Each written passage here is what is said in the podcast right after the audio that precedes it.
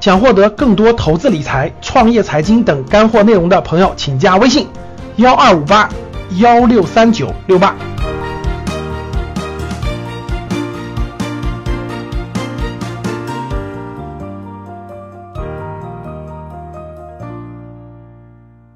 当你看到我所看到的世界，你将重新认识整个世界。大家好，上一集呢，我们讲的主题迪士尼的商业模式，讲到了迪士尼商业模式当中非常重要的轮动式商业模式。说的再通俗易懂点，就是让消费者多次的、不止一次的、源源不断的为我这个公司的产品掏钱出来，享受我产品的价值。那我们上一期节目呢，讲到了迪士尼这个公司的贩卖的产品是什么？一两一个词，两个字叫快乐，贩卖的是快乐。我已经讲过了，第一轮迪士尼卖的是影片啊，动画片、动漫影片；第二轮主题乐园、主题公园。消费者除了购买影片以外，去主题公园去消费。第三轮是什么？是品牌消费品。那当我看到这个品牌的时候，我就希望买它上面有它的图案的，有它形象的各种各样的消费品。还有没有第四个呢？有，哎，这就是这个公司强大的地方啊！轮动商业模式的第四个是什么呢？卡通电影频道、电视频道、家庭娱乐频道，成为了迪士尼这家娱乐集团。非常重要的第四个利润来源，为什么呢？其实大家好理解，我一讲大家就好理解了哈。大家想一想，迪士尼已经有多少年了？已经有八九十年了，它影响了几代人。光中国，光像我这样的中国的消费者，我觉得已经影响了两代了。美国消费者影响了三到四代人了。他们长不长大？大家想想，他们长不长大？从小他们是看。米老鼠、唐老鸭长大的，到了青少年时期，又看到了白雪公主，又看到了狮子王。随着年龄三四十岁了，对吧？那他看什么呢？哎，既然他们对迪士尼这么忠诚，为什么不能看我迪士尼推出的某种文化元素呢？某种特色的人物呢？某种电视呢？所以呢，在二零零五年到二零一五年，这整个过去的十年，迪士尼又衍生了它的产业链，花了重金啊，大概花了有一百九十多亿美金，就这些年当中啊，收购了很多美国的重量级的电视频道。举两个例子，包括美国的卡通电影频道，就卡通电影放映频道；美国的呃 ABC 电视台，在美国最著名的。体育频道 ESPN，那这些就成为了迪士尼旗下的电视资产。那大家看到没？一个这个这个迪士尼的消费者看迪士尼的动画影片，掏了票房了。逢年过节，家长带着去这个迪士尼的动画主题公园。看了演出，买了门票，买了文具，买了玩具，买了纪念品。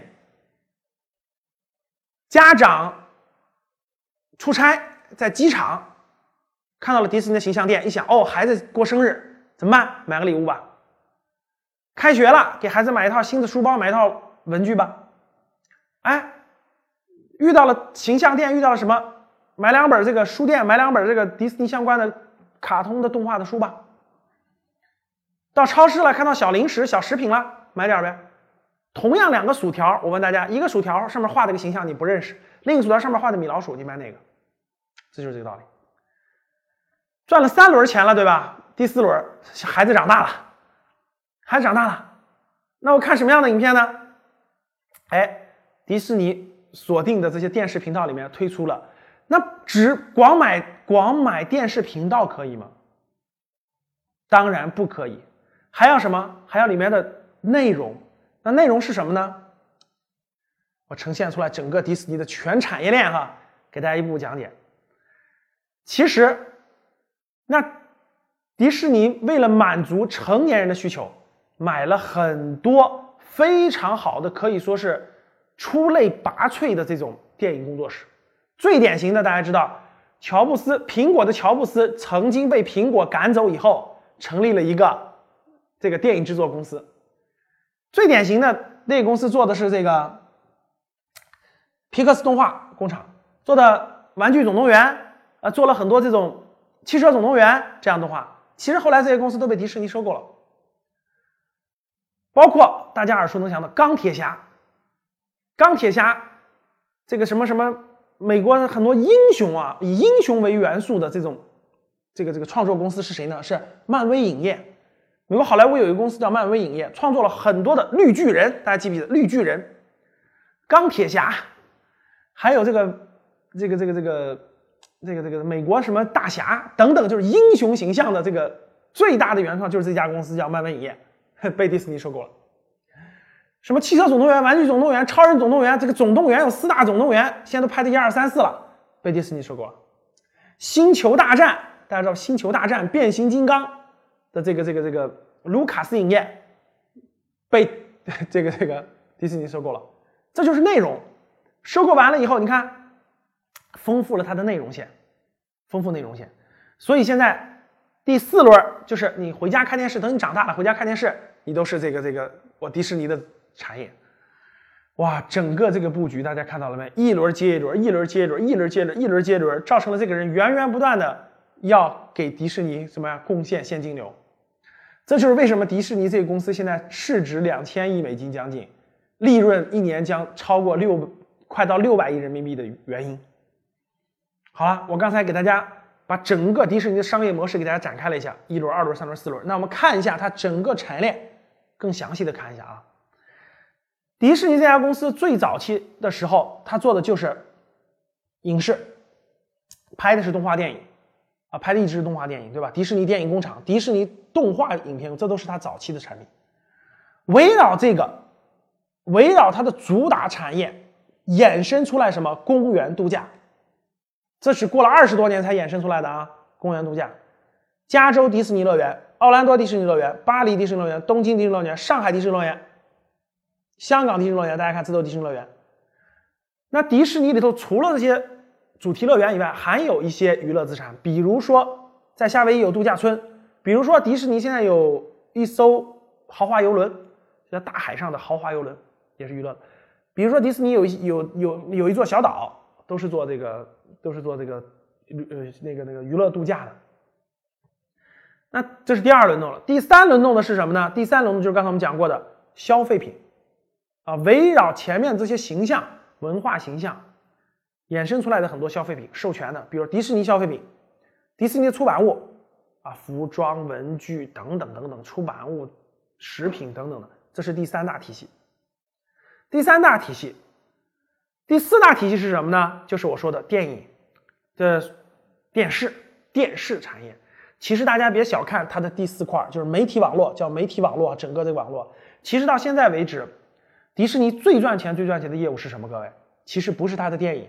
也不是它的主题公园，是它的电视。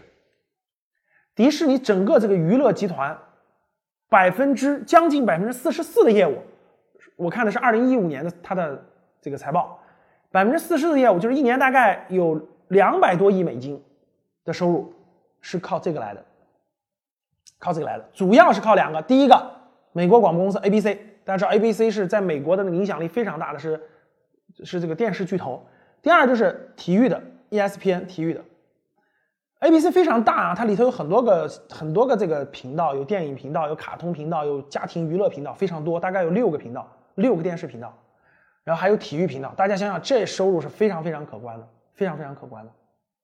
所以整个这块占到了百分之四十四的收入，另外有三分之一是什么呢？就是迪士尼乐园，全球的六大迪士尼乐园占又占到了三分之一，剩下的百分之三十来自于哪儿？来自于剩下百分之二十多来自于电影。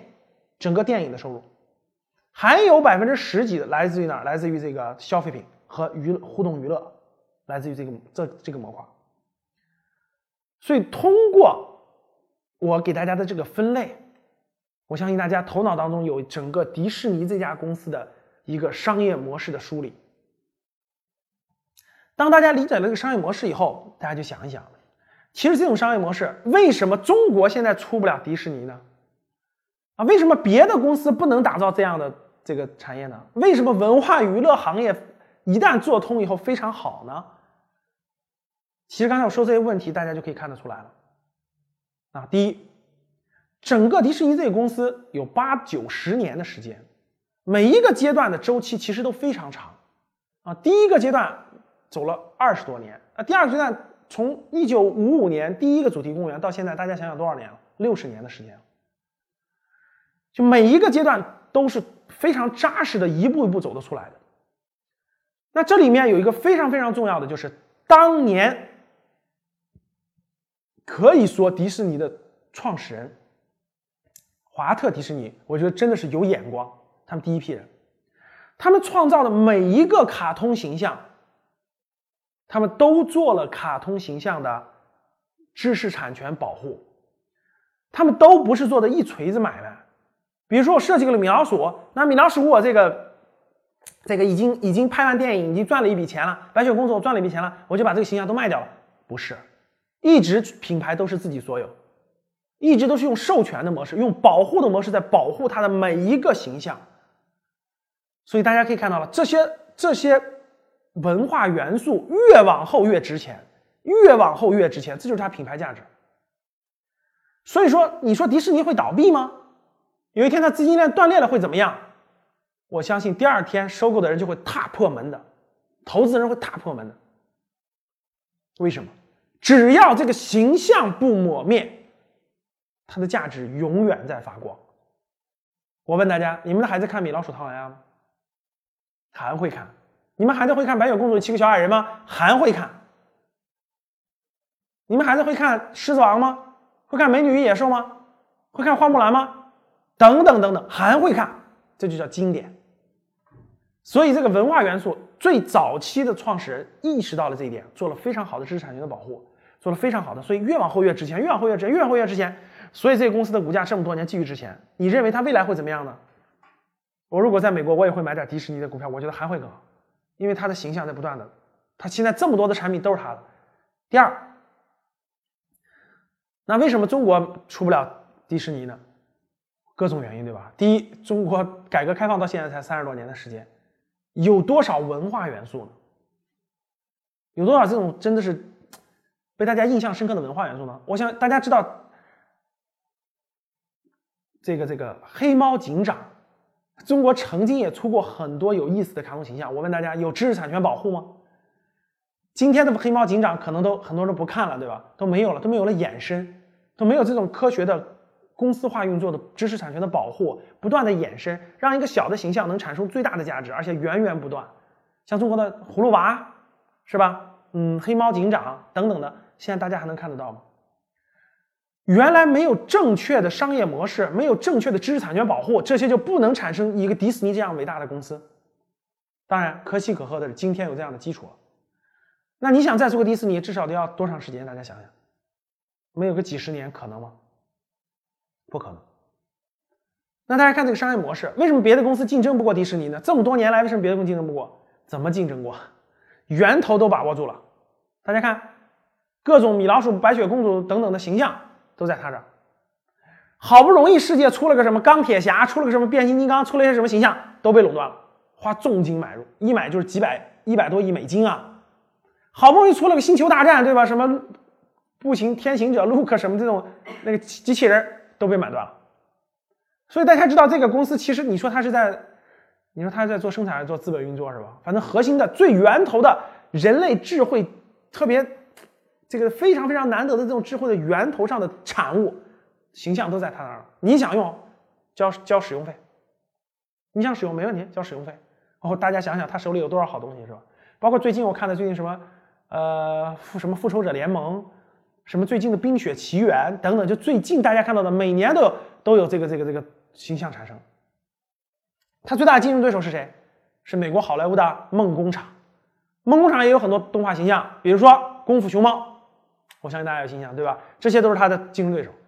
但是不可否认，梦工厂离离它的全产业链还是怎么样差远了。这就是为什么梦工厂的市值是六百多亿美金，它是两千多亿美金。想打造一个这样的全产业链，没有个几十年的时间，没有高超的这种职业经理人，没有这种整个这个整个这个内部的这个文化的沉淀，几乎是不可能的，几乎是不可能。所以大家看，这就是今天的这个娱乐产业的巨无霸。其实中国很多现在的娱乐公司呢，都在学习迪士尼，啊，都在学习。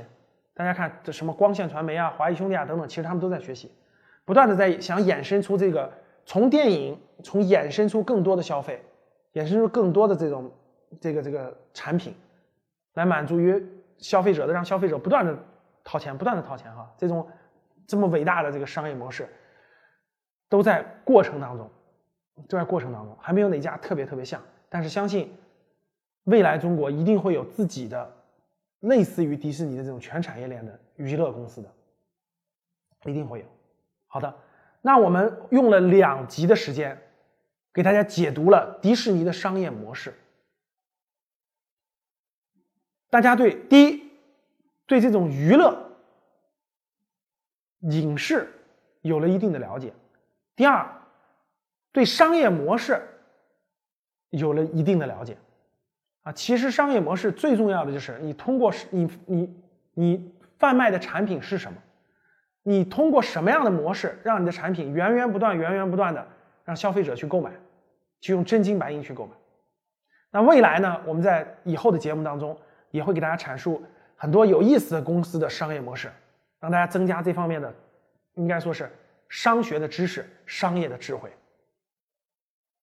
好了，这期。我们就讲到这儿，啊，欢迎大家关注屏幕下方的二维码，啊，我们格局商学院举办的各个在线线上或线下的活动，都会通过格局商学的公众号向大家发布。好的，今天就到这儿，谢谢大家。想获得更多投资理财、创业财经等干货内容的朋友们，请加微信幺二五八幺六三九六八。及我们的 QQ 交流群六九三八八三八五六九三八八三八五。up